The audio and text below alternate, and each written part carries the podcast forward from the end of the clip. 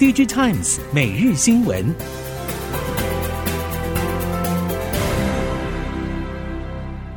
听众朋友您好，欢迎收听 DG Times 每日新闻，我是袁长杰，现在为您提供今天科技产业的新闻重点。首先带您看到的是，英特尔公布第一季财报，第一季毛利率掉到百分之三十四点二。估计第二季会再往下降到百分之三十三点二，为史上最低。但预期到今年下半年之后，将逐渐回升到百分之四十以上。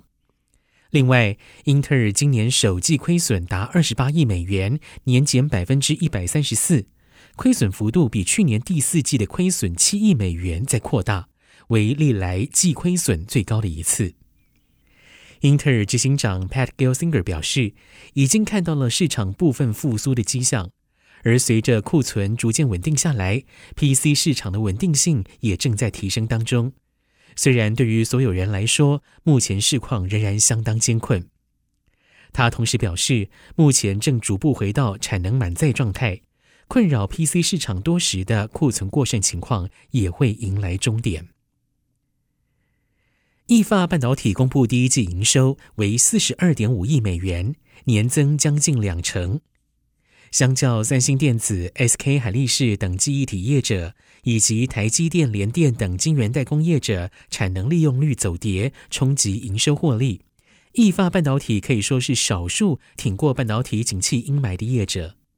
意法半导体上修今年全年营收介于一百七十亿美元到一百七十八亿美元之间。年成长幅度达百分之五到十，其中汽车和工业将会成为意法半导体今年收入的主要成长动力。展望第二季，意法预计营收估值中位数约为四十二点八亿美元，年增百分之十一点五，季增大约百分之零点八，都是由汽车和工业的稳健增长推动。毛利率中位数预计约为百分之四十九。但是下半年成长动能多寡，恐怕还有不确定性。由于车载晶片的需求强劲，日本晶片制造商瑞萨电子今年第一季营收成长年增百分之三点八，净利更是年增百分之七十五点七。日经新闻、电波新闻等媒体报道，瑞萨第一季业绩良好，主要是因为瑞萨集中产能到目前利润较好的车载晶片。而且在电动化与智慧化的趋势下，每一辆车搭载的晶片金额上升。另外，瑞萨的交易多以美元进行，日元对美元贬值也是有利于收益。但另外一方面，因为智慧型手机、PC 等消费电子产品销售下滑，工业用基础设施 IoT 相关晶片需求不振，瑞萨预估第二季营收将转为年减状态，减少百分之四点五左右。与去年度同期相比，毛利率也会下跌三点一个百分点。接下来看到亚马逊，受惠于紧缩开支有所成效，加上了云端运算业务意外稳健，亚马逊在第一季整体盈利优于分析预测，仍然维持着尚可的业绩表现。彭博报道，亚马逊第一季总营收为一千两百七十三亿美元，比去年同期成长百分之九点四。营业利益为四十七点七四亿美元，年增百分之三十，双双优于分析师的预测。Insider Intelligence 分析表示，为公司利润贡献最高的亚马逊 AWS 和广告业务表现都优于市场预期，也凸显了企业和数位广告领域可能正触底反弹。但是 AWS 年增幅已经是连续第五个季度微缩，有分析认为。企业客户在过度云端的 IT 预算持续微缩中，可能进一步让云端业务增幅微缩至个位数。南韩总统尹锡悦与美国总统拜登在白宫举行韩美高峰会之后，发表联合声明。业界认为，南韩可能参与反制中国对美光的进口限制，同时中国先进半导体设备出口管制也有延长南韩业者宽限的可能。针对中国先进半导体设备出口管制措施，南韩总统府经济首席秘书崔相木指出，韩美高峰会结束之后，在两国相关部门的协商之下，有可能继续延长对韩国宽限。但如果相关分析属实，随着韩美半导体合作深化，业界也担心中国的反弹。首尔新闻报道，业界传出中国海关总署在四月二十五号已经向各地海关要求强化南韩进口货物查验工作，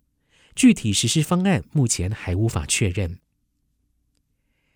接下来我们看到美国的半导体制造补助。美国商务部晶片计划办公室主任 Mike Schmidt 表示，美国半导体制造补助措施不太可能完全缩小与亚洲的晶片生产成本差距，但是创造接近客户等其他好处，可以增加美国投入补助、增加本土半导体产能的诱因。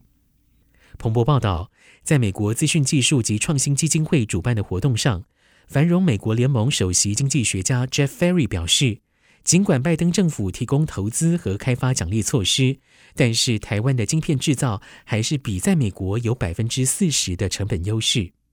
而晶片计划办公室正在考虑如何利用三百九十亿美元作为启动资金，打造一个具有自我维持竞争态势的生态系统。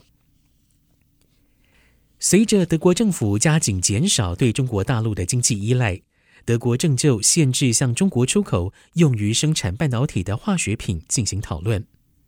彭博报道，知情人士透露，这项提案是德国政府正在讨论的一系列措施的一部分。如果实施，将限制默克集团和巴斯夫等德国企业出售一些半导体化学品给中国，也将会切断中国获得生产先进半导体所需要的材料与服务。知情人士表示。德国执政联盟内部关于此类出口管制的谈判还是处于初期阶段。德国政府官员意识到这类决定可能会损害与中国的商业关系，因为中国目前已经是德国最大的贸易伙伴。比亚迪发表第一季财报，营收为人民币一千两百零二亿元，年增将近八成，获利达到四十一点三亿人民币，年增百分之四百一十。彭博援引中国汽车技术研究中心的数据报道指出，比亚迪在第一季已经夺得了中国汽车销售冠军宝座。比亚迪在中国电动车汽车销量超过了四十四万辆，福斯汽车销量为四十二点七万辆。但是，比亚迪也跟进了由特斯拉发动的价格战，导致第一季净利季减百分之四十三点五，结束连续三季的获利季增。分析师表示，多家汽车制造商对汽油和电动车都提供大幅折扣，消费者预期价格会进一步下调。比亚迪因此受到了汽车需求疲软的影响。日本八家车厂公布了二零二二年度全球总产量。日经新闻、日刊工业新闻等报道，丰田、日产、本田、铃木、马自达、速霸陆、大发、三菱汽车等八家日本车厂。公布了二零二二年度八家车厂的全球汽车总产量，超过两千四百一十八万辆，年增百分之四点一。这是从二零一八年度以来，日本八家车厂产量合计首次出现年度产量成长。这显示疫情期间蔓延全球的车载晶片缺货问题已经缓解，但是丰田还是认为车载晶片的问题尚未完全解决，前景依然有不明确的部分。丰田表示，在日本境内生产的高阶车款，由于功能更多，所以需要更多的晶片。目前仍然持续受到车载晶片荒的影响。以上，DigiTimes 每日新闻由 DigiTimes 电子时报提供，原长节编辑播报。谢谢收听。